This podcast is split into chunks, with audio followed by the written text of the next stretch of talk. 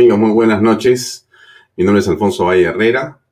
Bienvenidos a una nueva edición de Bahía Talks. Bien, eh, varias cosas que conversar. Hoy tenemos un análisis eh, que va a ser básicamente político. Va a ser un análisis político.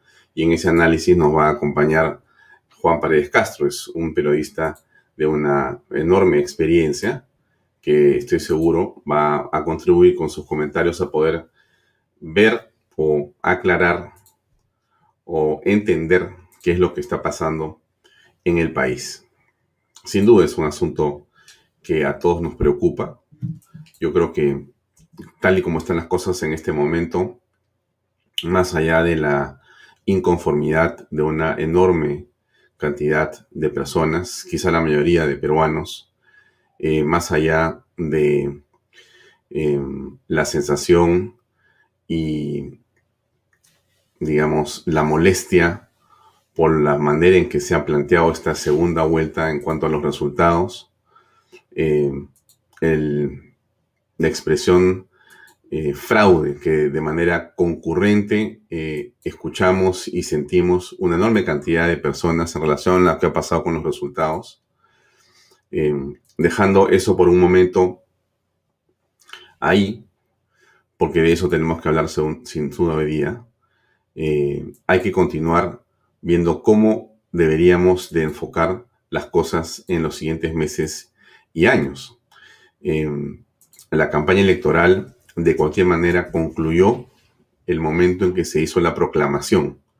La campaña ha concluido, no hay más, sino que mirar ahora lo que viene del gobierno de Pedro Castillo le guste o no le guste.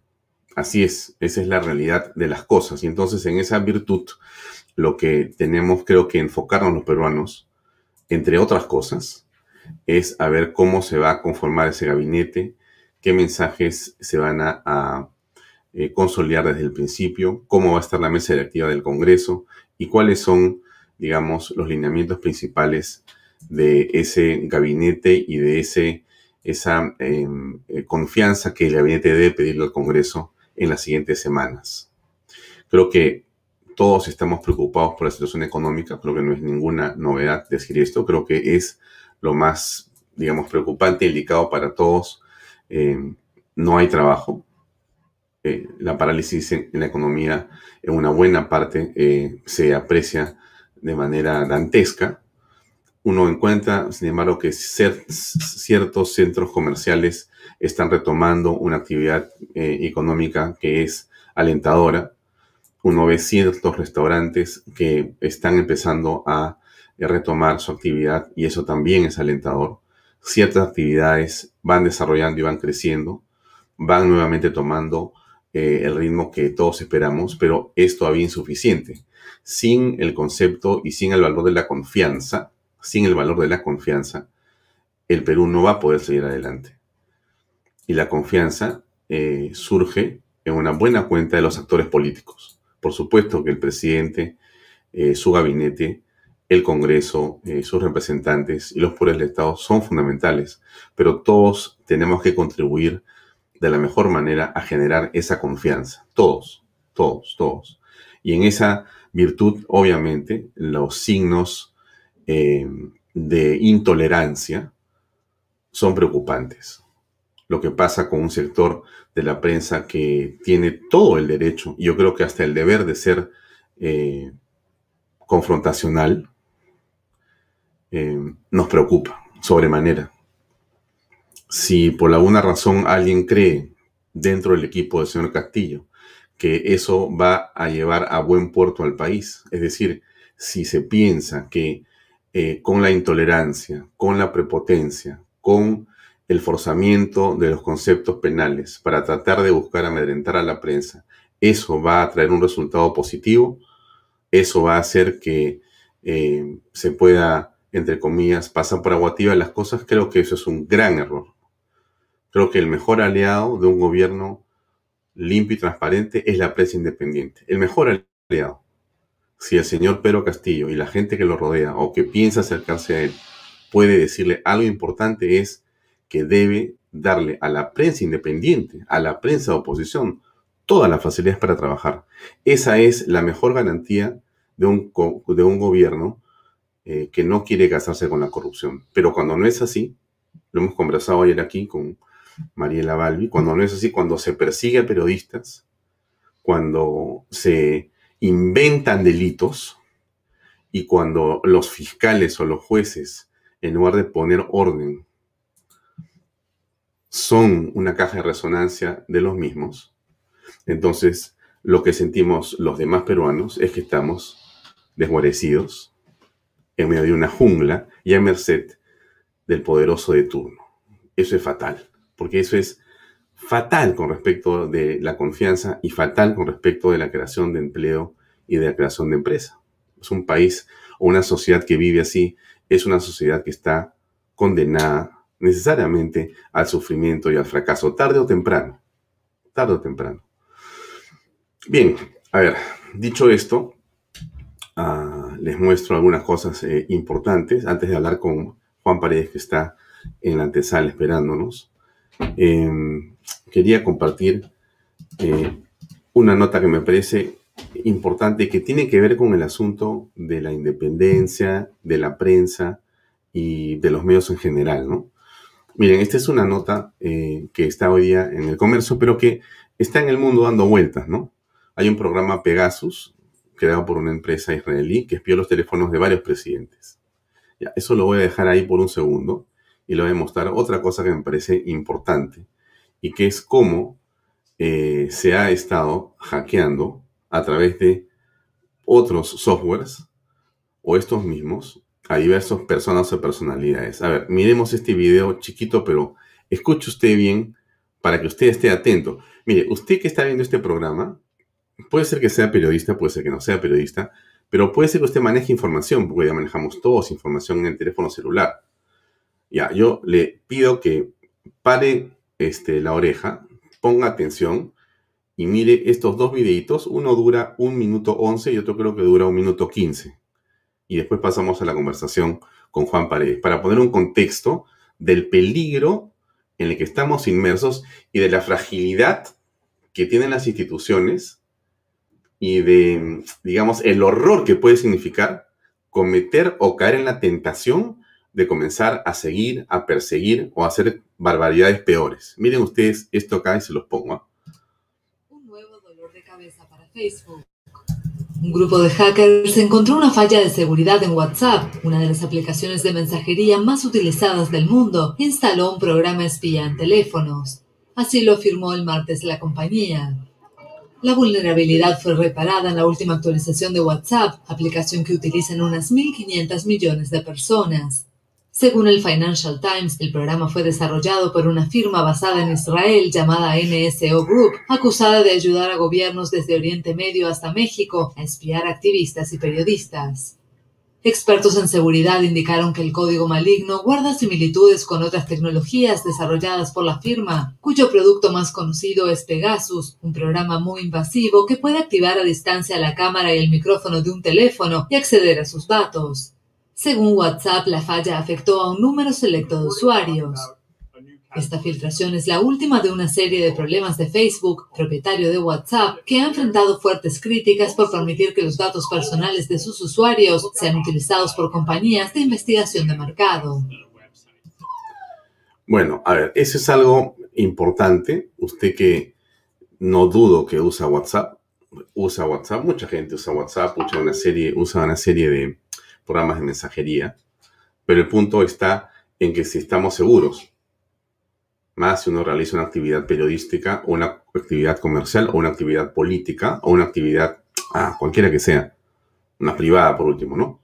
Entonces, ¿estamos seguros o estamos inseguros? Alguien dirá, oye, Alfonso, pero esto se sabe hace tiempo. Claro que se sabe hace tiempo. El espionaje debe ser tan viejo como tantas otras mañas o artes en la historia de la humanidad. Eso no estoy diciendo que sea así o que sea no. Han caído presidentes, ¿no? Por estar espiando. El asunto está si estamos dispuestos a aceptar que el espionaje sea parte de nuestras vidas de manera permanente y que venga del Estado. Ese es el punto. Y que venga del Estado no para prevenir mafias, latrocinios, sino para el, para el opositor político. para la prensa que está opuesta al gobierno. Porque si estamos creyendo que eso está bien, estamos locos. Miremos este otro video de algo también interesante. Otro dos minutos y ahí pasamos a conversar con nuestro invitado esta noche. Presunta trama de corrupción en México por la compra del software Pegasus. Las autoridades informaron el miércoles de la investigación sobre la compra de este sistema informático que se sospecha fue utilizado por el gobierno para espiar a opositores y periodistas. Este contrato es un contrato de 32 eh, eh, millones de dólares eh, desarrollado por la empresa israelí NSO Group, al que terminó transfiriéndose los recursos. La compra del software ocurrió durante el mandato del expresidente Enrique Peña Nieto, que finalizó en 2018, y las autoridades investigan un posible lavado de dinero y evasión de impuestos. Las pesquisas se centran en las empresas Balam Seguridad Privada y Grupo TechBull basadas en México. El grupo TechBull SADCB es una empresa con características de fachada constituida por Balam Seguridad Privada SADCB. Cabe señalar que Grupo TechBull contrató eh, eh, durante el año 2014 con la Procuraduría General de la República, particularmente con el licenciado Tomás Cerón de Lucio, director en jefe de la Agencia de Investigación Criminal, el software eh, Pegasus, el malware Pegasus, para efecto de espionaje telefónico. Entre los objetivos del espionaje figuran el presidente de Francia Emmanuel Macron y el entorno del actual presidente mexicano Andrés Manuel López Obrador, así como unos 25 periodistas radicados en México, según una investigación de un consorcio de medios que obtuvo la lista. Los contratos con Balam y TechBull concluyeron el 31 de diciembre de 2018 y no volvieron a ser requeridos sus servicios. Durante la administración del expresidente Felipe Calderón entre 2006 y 2012, también se adquirió un software malicioso, cuya contratación estuvo a cargo del secretario de Seguridad Genaro García Luna, preso en Estados Unidos por presuntos vínculos con el narcotráfico.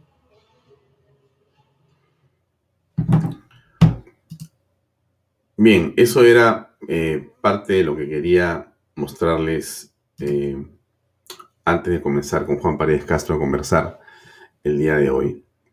Me parece importante tener esos eh, puntos subrayados, ¿no? El tema del espionaje, sobre todo porque comienza un nuevo gobierno y porque eh, esta conversación que viene a continuación, que yo creo que es muy interesante, déjenme compartir solamente la pantalla de lo que va a ser esta presentación de Juan Paredes Castro con nosotros, los poderes tras el trono. ¿Qué poderes son los que están realmente detrás del señor Pedro Castillo? ¿Usted qué cree? ¿Quién es el que manda? ¿Quién corta el jamón? ¿Qué realmente eh, va a ocurrir? ¿Qué está ocurriendo? ¿Qué puede ocurrir con el país? ¿Y de qué se trata esto en lo que estamos eh, inmersos los peruanos? Eh, ¿Por qué le digo esto? Miren, acá está este el titular de hoy día, eh, se rompe al TC que anule condena e inhabilitación. El ex gobernador regional de Junín pretende quedar exento de responsabilidad penal y estar apto para desempeñar cargos públicos. Defensoría exhorta a Pedro Castillo a que aleje de su entorno a implicados en corrupción, pues tiene la obligación de luchar contra la corrupción. Esto es lo que dijo ayer y comentamos en la publicación, es lo que había dicho el, defensor del pueblo en una carta de una página y pico, donde le dice eh, aleje del gobierno y de su entorno a la corrupción. Eh, Juan Paredes Castro se pregunta hoy, ¿quién está detrás del trono? Bueno, entonces, con esta salvedad, invitamos a nuestro, a nuestro cordial eh, colega para conversar. Juan Paredes Castro, muy buenas noches. Gracias por estar con nosotros en Vaya Talks. Entonces, Alfonso, un gusto estar en tu espacio. Eh, comienzo en, un minuto diciéndote algo sobre la introducción que acabas de hacer. Eh, mira, los peligros que se ciernen sobre la libertad de prensa son permanentes, y entre ellos el que un gobierno pretenda espiar a periodistas y, a diarios y a medios no, no es nada nuevo. ¿no? yo particularmente he pasado también por una de esas experiencias y con elementos tecnológicos muy rudimentarios, creo yo, que, usaba entonces el, poder. Lo cierto es que eh, la mejor vara de medir si una democracia funciona o no y bien siempre es la prensa. En la medida que hay tolerancia de parte del poder, del poder político respecto de los periodistas y si hay también eh, eh, una firme posición de independencia de la prensa frente al poder, que es otra vara de medir. La, prensa no independiente, no solamente porque no sea libre, sino una prensa que no es independiente, no es una garantía de prensa libre. De la misma manera que un gobierno intolerante no es garantía de respeto a una libertad de prensa. Con esta, con esta, con esta eh, con este concepto entro al tema que me invitas tú hoy día para hablar sobre poderes o el poder tras el trono. Sí, eh, Juan, ahora antes de que siga, solamente quiero este, leer eh, los dos primeros. Ese que, esa que la es Cala, mi, perrita, por si acaso, que nos acompaña en el programa. Bueno, eh, hay dos párrafos que quería leer, muy que es con lo que empieza tu artículo, que se llama justamente y precisamente eh, nuevo rehén del poder tras el trono, ¿no? Ya, pero quiero leerlo porque me parece central y a partir de ahí, danos una, una interpretación de lo que está pasando. Lo siguiente, el personaje que según Pedro Castillo no tendría ni siquiera el puesto de portero en un eventual gobierno suyo, está a punto de convertirse en la mayor y determinante influencia política e ideológica sobre el destino del Perú de aquí al 26 e indefinidamente. Tendremos así una nueva versión de Vladimiro Montesinos, el ex asesor de Alberto Fujimori, igual de oscura, ilegal y tenebrosa, instalada sobre el poder civil y militar del país. Listo.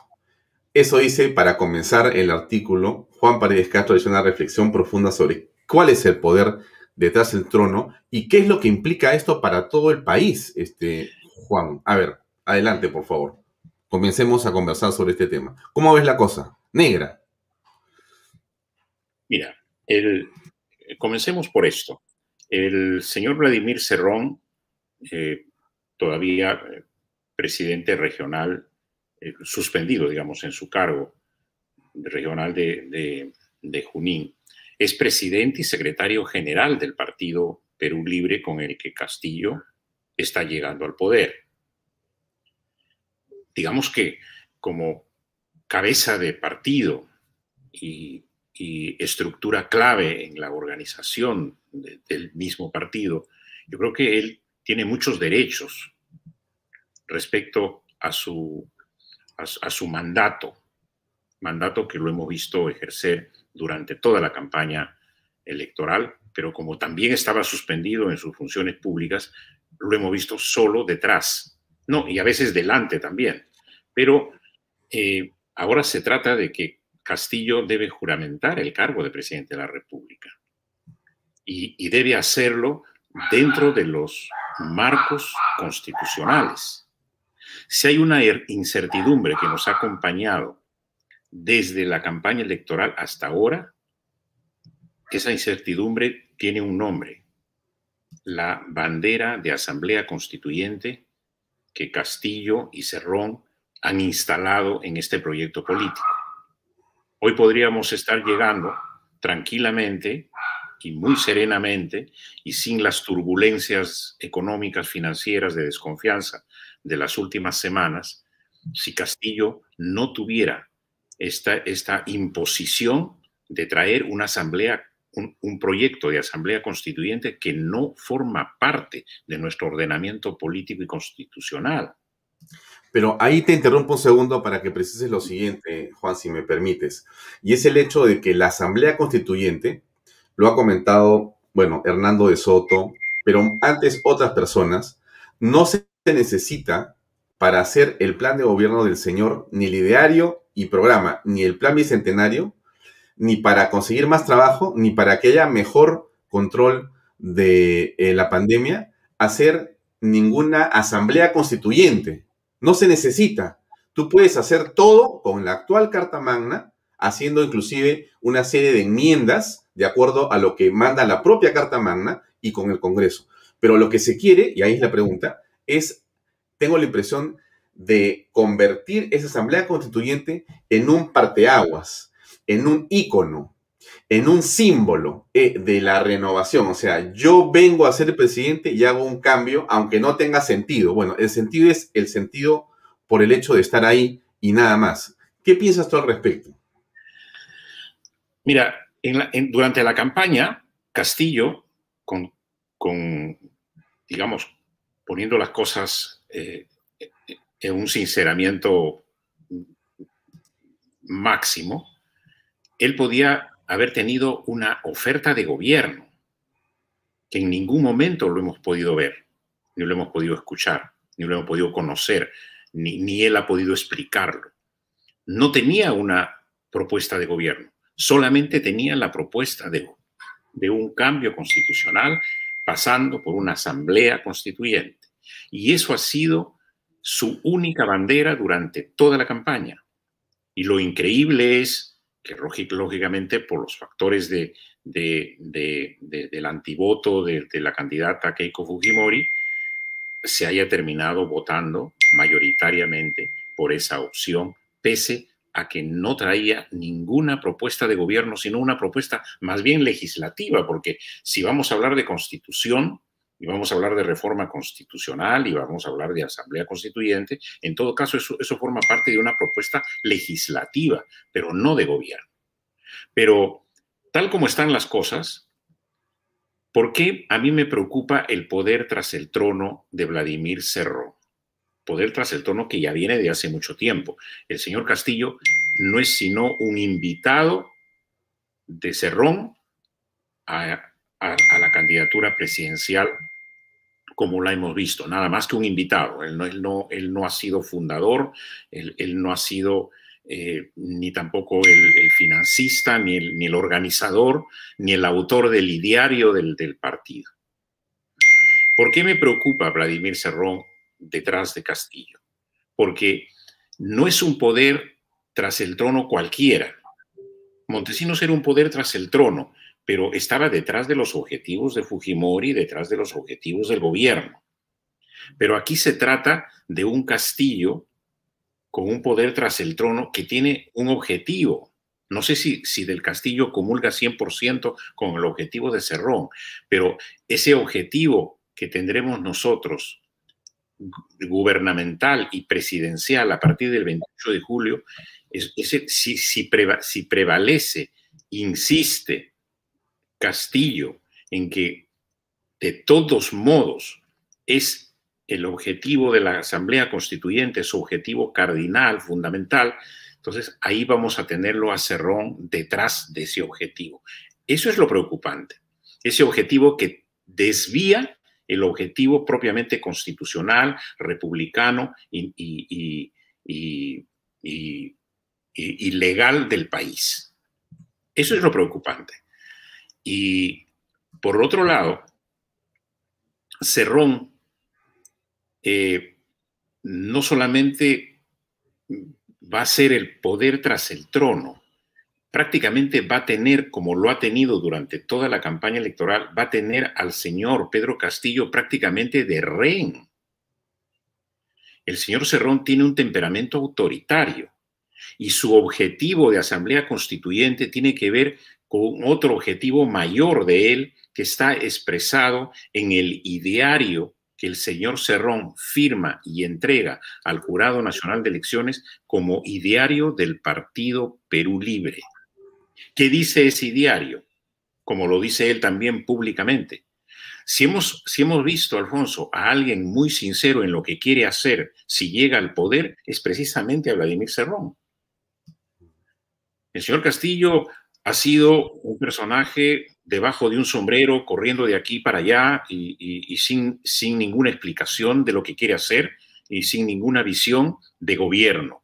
El señor Cerrón ha sido más de 100 o 200 veces muy claro respecto de lo que quiere hacer si llega al poder con su partido Perú Libre, del cual es, fue candidato a la presidencia eh, Pedro Castillo y ahora es presidente de la República. ¿Qué cosa dice ese diario? El diario dice que persigue instaurar un régimen marxista, leninista, mariateísta en el poder, del mismo corte que las hermanas repúblicas de Venezuela, Cuba, Nicaragua, etcétera, etcétera. Ese diario, y yo me pregunto, ¿por qué tendría que haberlo aceptado el Jurado Nacional de Elecciones? O sea, el Jurado Nacional de Elecciones es un validador de sellos nada más, o sea, es una oficina de trámite para que ningún miembro del Jurado Nacional de, Elecciones se haya preguntado sobre el contenido de este ideario político, ideológico de Perú Libre, para decirle, señores, estamos en la fecha de presentación de los planes de gobierno y usted nos está presentando como plan de gobierno este propósito totalmente divorciado del orden constitucional, legal e institucional del país. Por lo tanto, yo se lo devuelvo, no doy por recibido ningún proyecto que no tenga que ver, un proyecto que solamente tenga que ver con el marco constitucional del país. El Jurado Nacional lo dejó pasar, como dejó pasar la candidatura de, Vizcarra al Congreso sin el tiempo de renuncia eh, legal y como dejó pasar la candidatura de quien acompaña como vicepresidenta a, Pedro Castillo, de la señora Boluarte, siendo funcionaria del RENIEC y no habiendo renunciado con los meses de anticipación necesarios. Mm. Entonces, nosotros tenemos todavía allí en, en, el Jurado Nacional de Elecciones, para que quien lo quiera ver, el ideario de, Perú Libre, el ideario del partido con el que Pedro Castillo va a gobernar a 28 de julio de este del julio próximo. Entonces, ¿cómo no? Cómo no este, si cualquier. Estaba, escuchando, este, Juan, y mientras tanto, eh, de producción me pasaron eh, el enlace del Jurado Nacional de Elecciones donde está el documento al que hace referencia, que es el ideario programa de Perú Libre. Si tú pones eh, eh, ideario Perú Libre en Google, te va a aparecer eh, el enlace para que lo puedan ver los amigos que nos están siguiendo. Y este es, en realidad, el poder hace el trono, para ir respondiendo a la pregunta de tu artículo, porque aquí está más claro imposible, porque lo que dice Vladimir Cerrón en su documento que es el documento oficial que, como tú dices, ha sido ingresado y ha sido validado, validado, porque ha aceptado por el JNE. Aquí está la explicación de la nueva constitución y de la naturaleza del partido y, de, del nuevo, eh, digamos, eh, espacio que ellos quieren lograr. Y aquí es donde se habla específicamente de por qué la eh, izquierda y por qué el marxismo-leninismo Perú Libre es una organización de izquierda socialista que reafirma su corriente ideológica, política y programática. Para ser de izquierda se necesita abrazar la teoría marxista. Bueno, muy bien. Digamos, para no quedarnos en el ideario, regreso a, la, conversación.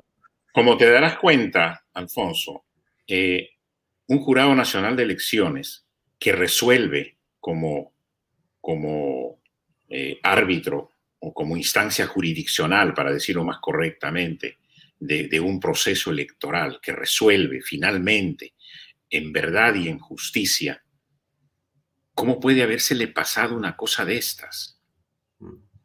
No. Bueno, ¿cómo puede, pero se le, han, pasado ¿Cómo puedes estar proclamando? No digo que no lo pueda proclamar, digo, pero ¿cómo puedes proclamar sin haber hecho una una, propia... Vizcarra, ha sido candidato. ¿Ah? Vizcarra ha sido candidato y era ilegal. Igual que Dina claro. era ilegal. Pues, Imagínate. Por supuesto. Entonces, cuando, cuando se le ha demandado al jurado una auditoría, una corrección o una observación o una autocrítica, no han hecho ninguna de esas cosas. Entonces ahora, gracias al Jurado Nacional de Elecciones y a esa vista gorda que, ha tenido frente a, hechos como este, el de tener el ideario marxista-leninista del partido político, del nuevo gobernante, prácticamente a la vista, si, si, si hemos tenido eso, no nos queda otra cosa que convivir con el señor Vladimir Cerrón los próximos cinco años, manejando los hilos del poder. Claro, la gente se preguntará y dirá, o sus partidarios, y en eso puedo darles la razón a ellos, es el presidente del partido, es secretario del partido, es, el hombre que organizó y, fundó y hizo posible además la candidatura de, de, de Castillo, eh, probablemente... Pero como financió con los dinámicos del centro el movimiento. Probablemente él, él, estuvo en la idea de, de incluso de, del elemento de marketing, de ponerle el sombrero cajamarquino, y darle una, un, un perfil, eh, eh, digamos, de, de, enganche con, la, con las clases populares. Todo eso es, todos esos mecanismos artificiosos probablemente también estuvieron en, el, en, en, el, en la mente y en la, y en la estrategia de Cerrón. O sea, Castillo es 100% una hechura de Cerrón. Y es un ren de Cerrón hasta el día de hoy. No sé si lo sea a partir del 28 de julio. No sabemos lo que vaya a determinar todavía. Pero para muchos que, pueden encontrar normal que un presidente y un secretario general del partido se involucre en el gobierno eh, de, su, de su candidato presidencial, puede parecer normal, pero no, pero no con un objetivo como el, como el que estamos comentando, no con el objetivo de desviar el cauce institucional, democrático y constitucional del, del, del país hacia un objetivo socialista o comunista, pasando por una asamblea constituyente que prácticamente la, van a, la quieren imponer por, ahora, por, ahora. por, por, por, tradición histórica, Alfonso, y universal, las asambleas constituyentes responden a grandes consensos. Sí. Una constitución es un contrato nacional en la, que, en la que tienen que estar de acuerdo todo, en la que tienen que estar de acuerdo la mayoría. Es un producto claro, de grandes claro. consensos.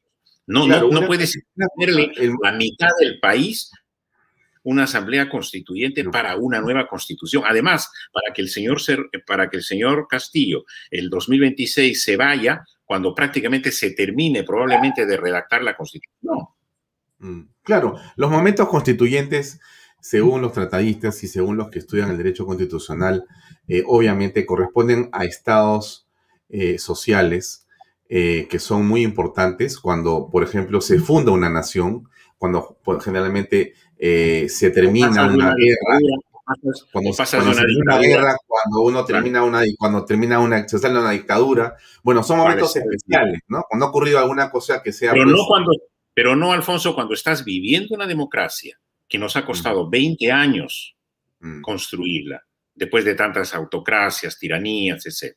Después de 30 años de crecimiento económico, lógicamente con las malas gestiones que no han sabido distribuir, que es, que es otra cosa. Castillo debe preocuparse de eso, de ser un ejemplo ante todos, de hacer una gestión en, con ocho ministerios que va a tener en sus manos. Castillo va a tener que responder a las necesidades del país, nadie resolver los problemas económicos dos o tres normas de la Constitución están pidiendo que gobierne. Lo que yo le pido también a Castillo, nadie lo ha llamado a él para legislar, ni para darnos lecciones de, de emplea constituyente o de, o de reformas constitucionales. Y haría bien en decirle al señor Cerrón, está bien que sea el presidente del partido, el del partido, que, que, haga su trabajo como tal, pero que no se meta en el manejo del poder, porque si se mete en el manejo del poder, Castillo va a ser el mismo REN que ha sido hasta ahora en la campaña electoral. Mm. Y prácticamente, ahora, y prácticamente vamos a terminar siendo gobernados por Vladimir Te hago una pregunta, eh, Juan. Con el respeto Ay. que él puede merecer como persona. No, sí, por supuesto que sí. No estamos hablando de, de lo personal. En, en, estas conversaciones, Juan, en verdad, nosotros no buscamos, eh, y, si lo hemos hecho pido disculpas, en ninguna forma eh, atacar o insultar a las personas. Nosotros discutimos los roles políticos. No, descalifico a nadie, incluso yo soy observador atento del proceso, del proceso judicial que se sigue al señor Cerrón, donde también hay muchos manejos fiscales y, judiciales muy cuestionables también, ¿no? Que, hicieron posible que él, que presentara un habeas corpus y después prácticamente lo pusieran libre y luego nuevamente lo, lo, volvieran a, su mismo estado anterior, ¿no? Claro, entonces yo eh, digo, lo que, lo que se busca es, discutir, eh, reflexionar en torno aquello que el político, aquello que la autoridad está haciendo, va a hacer. Y eso que uno, da, y uno dice y, critica en libertad es un derecho que tenemos los peruanos. O sea que criticar no es un favor. Criticar no es una especie de beneficio, de ventaja que tenemos. No. criticar es como respirar.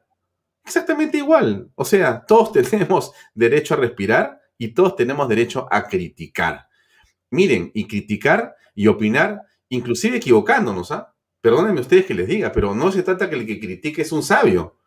Cuando tú escuchas lo que la gente dice en cualquier lugar del país, puedan o no puedan estar informados, mira, hablas de la minería, que es un desastre, o hablas de la minería, que está muy bien. Oye, los dos tienen el derecho de decir la cuestión opuesta.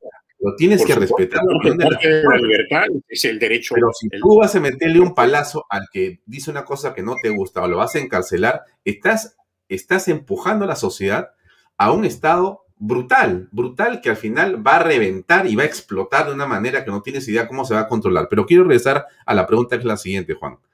En este momento, estamos mirando este escenario, como digo yo, al margen de los gustos o los disgustos, ya estamos en una situación determinada, ¿no? Hay mucha gente organizada y que se sigue organizando porque no está de acuerdo. Muy bien, de acuerdo, ya. Pero digo lo siguiente. Aquí hay una oposición que tiene por un lado a la calle, ¿no es cierto? Que de una manera muy importante ha logrado organizarse para poder estar lista y dispuesta a poder salir a reclamar cualquier cosa que venga que no esté digamos, eh, a tono con lo que se espera y con la expectativa de esas personas. Digo uno. Y lo segundo importante es la otra oposición, la, la, la de, no es necesariamente la, de los partidos que no existen, sino la de las personas que finalmente conversan entre ellas, los microempresarios, los, los mediano empresarios que dicen, oye, aquí tenemos que ponernos de acuerdo, la oposición, para poder tener una posición unitaria, unitaria frente a lo que va a ocurrir, porque si no es así, y ahí, viene la pregunta, Juan, entonces, sinceramente, lo digo con mucha pena, vamos a ser como Venezuela. Venezuela y otros países han tenido a, a las oposiciones como responsables también, no exclusiva, pero también de lo que les ha pasado. O sea, el destino ha sido labrado por una oposición corrupta, por una oposición desunida, por una, eh, por una este, em, eh, oposición que era antipatriota. Y en el Perú, ¿no es cierto? Como sabemos bien, estimado Juan, y corrígeme, dime, Alfonso, no es así.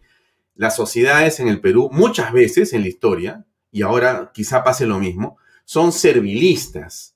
La gente se acomoda, es cortesana. Este es el país de los cortesanos, de los que se arreglan y se acomodan con el poder porque así es. Entonces, yo me pregunto, Juan, ¿Cuál es el papel de la oposición? Así, oposición, resistencia, como, como puedas, digamos, conceptualizarlo. Porque ahí hay un espacio importantísimo, al margen de la prensa, que lo, lo vemos en un ratito. La prensa, pongamos un costado y después hablamos de la prensa. Te hablo de la gente que está en la calle, la gente que no tiene partido, la gente que no tiene ONG, la gente que dice, oye, yo no quiero para mi país.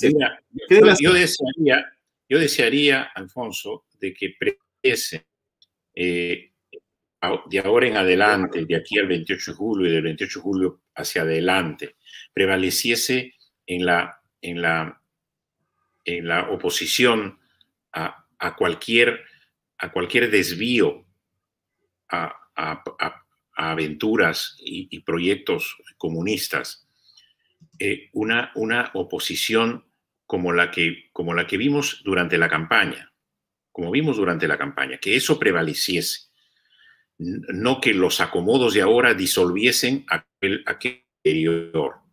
desearía que, eh, porque no nos merecemos estar viviendo este, esta, esta, esta eh, cumbre en la democracia.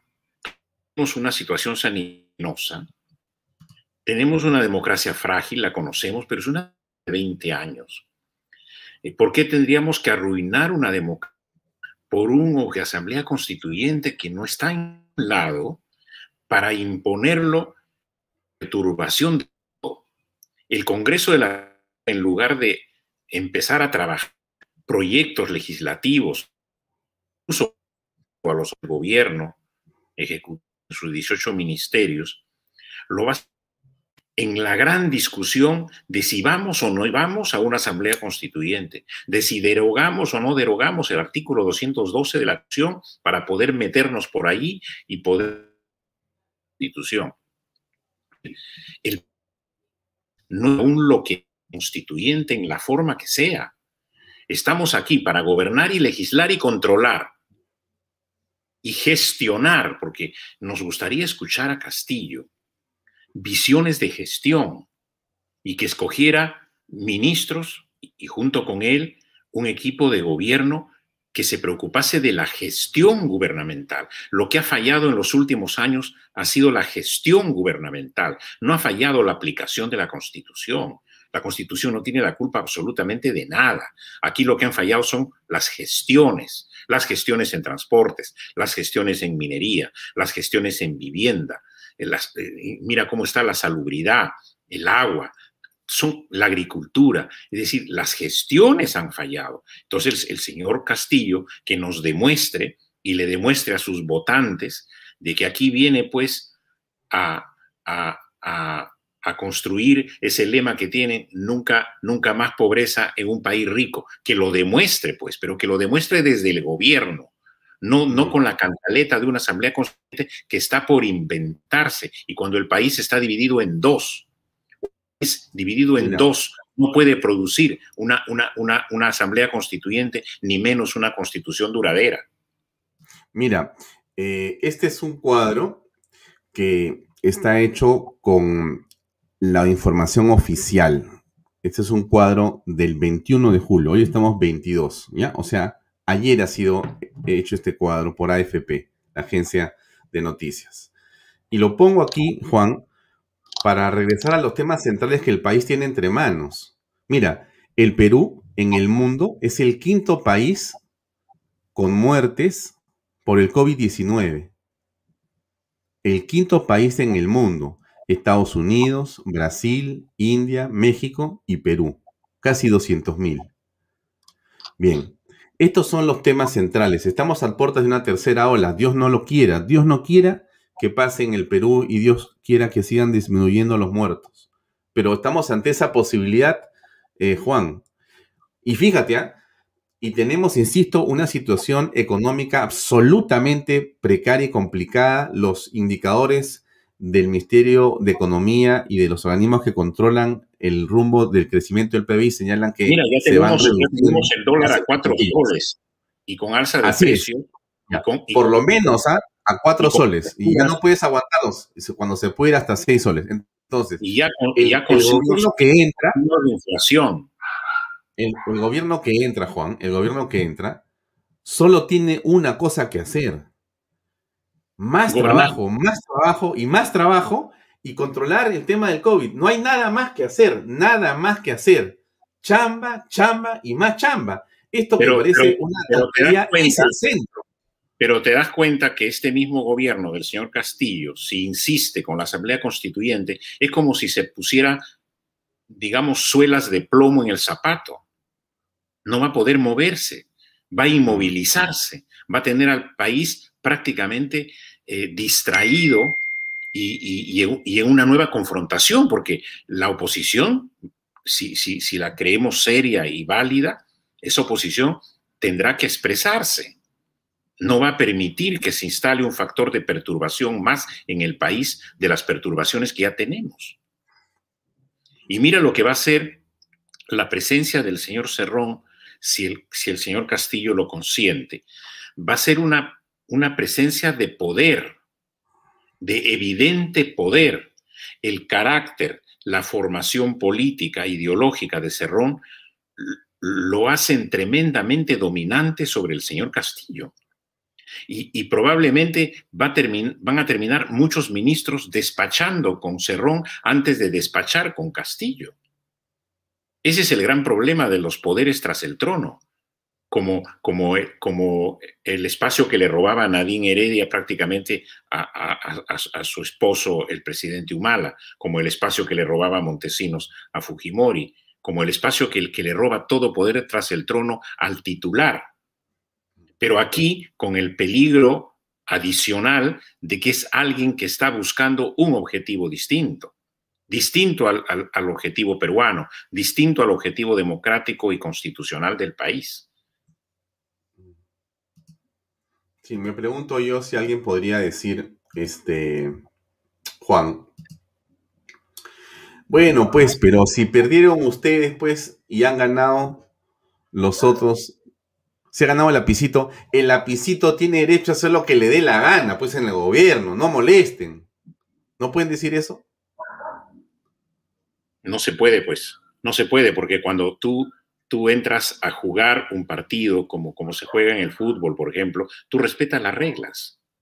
No es que yo, para la hora en que estoy en el campo sur, pongo el arco de otra dimensión y hago que, que el arco del otro lado tenga otra dimensión. Yo entro a reconocer las reglas.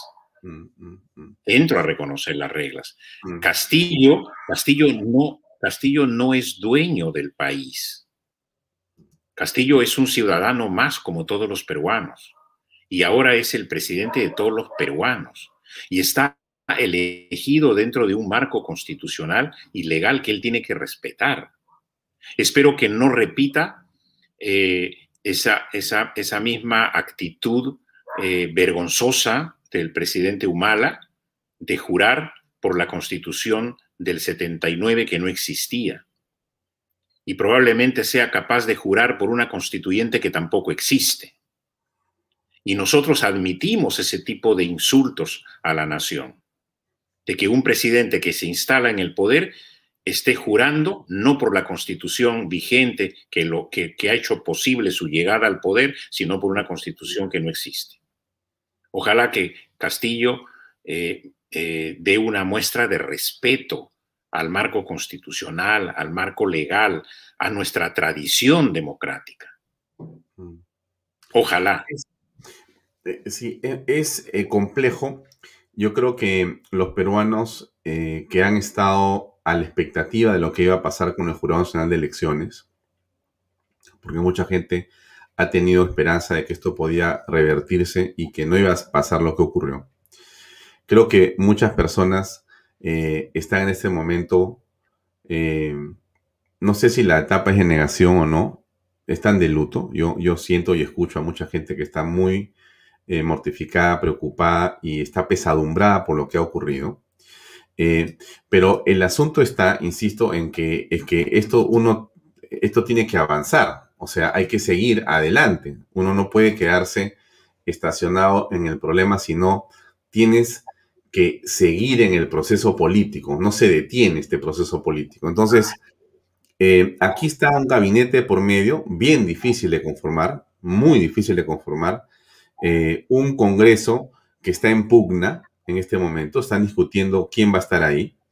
Y, pero pero, pero los espacios y, las, y los, se, van, se van cumpliendo, ¿no? Los, los, cronogramas, ¿no? El gabinete, la mesa directiva, la presentación al Congreso, la confianza, y ahí comienza el primer problema. Porque entonces, si no se ordena la propuesta política, no vamos a llegar a diciembre, Juan. O sea, yo veo las cosas bien en el sentido de que Podría haber esperanza de que esto vaya más o menos tibio, pero también veo que puede ser un zafarrancho esto. Yo pienso que toda persona tiene derecho a, ser elegido y a elegir, y tiene derecho a acceder a los cargos políticos eh, del país, desde, desde los más chicos hasta los más grandes. Pero eh, eh, en el caso del señor Castillo, que es producto también de, de nuestra política, no tenemos partidos políticos, eh, mm, prácticamente hay, una crisis de institucionalidad. partidaria y hay una crisis de representación. Él, él no ha eh, gestionado ni un municipio, no ha gestionado, no ha sido integrante ni, ni, ni, ni, del directorio de una región, no ha gestionado nada. Él es un maestro de escuela y un dirigente sindical, por cierto. Entonces, no tiene experiencia política. Y, no sé cuán bien rodeado esté, más allá de, de, la presencia del señor Cerrón. Ese es el gran problema, cuando un poder tras el trono se instala sobre alguien que no tiene manejo político. Prácticamente te sobrepasa, te sobrepasa. Y si Cerrón está manejando los hilos del, del nuevo futuro gabinete del país, lo estará manejando en función de sus objetivos, no en función de los objetivos de Castillo. Y vamos a tener un gobierno que va a tener que empezar a gestionar día. Y, todos los que se están, todos los que están aceptando cargos del futuro gabinete, si es que ya lo están aceptando, eh, en función de qué lo están aceptando. ¿Tienen una idea clara de a qué gobierno, eh, eh, a qué gobierno, qué gobierno están integrando? Mira, comenzando por el tema del Banco Central de Reserva, que es una de las instituciones más importantes, más profesionalizadas y más eficientes que hemos tenido en los últimos años, no dicho por peruanos, sino por extranjeros. La presencia de Julio Velarde es eh, notable e importante y su directorio también. Ha logrado con la independencia que corresponde manejar eh, al país y la situación en general en aguas turbulentas, ¿no? Em, si este eh, institución tan importante, ¿no? Cae en manos de un grupo politizado. O sea, este es un descalabro, este, Juan, es un descalabro.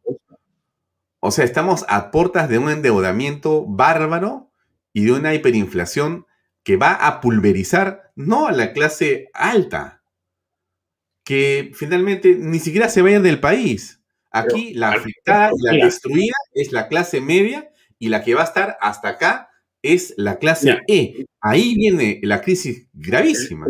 El, señor Pedro Castillo podría, en este instante en que estamos hablando nosotros, podría estar apareciendo en cadena por, la radio, por la televisión, diciendo solo cinco cosas que al, que al país le tranquilizaría.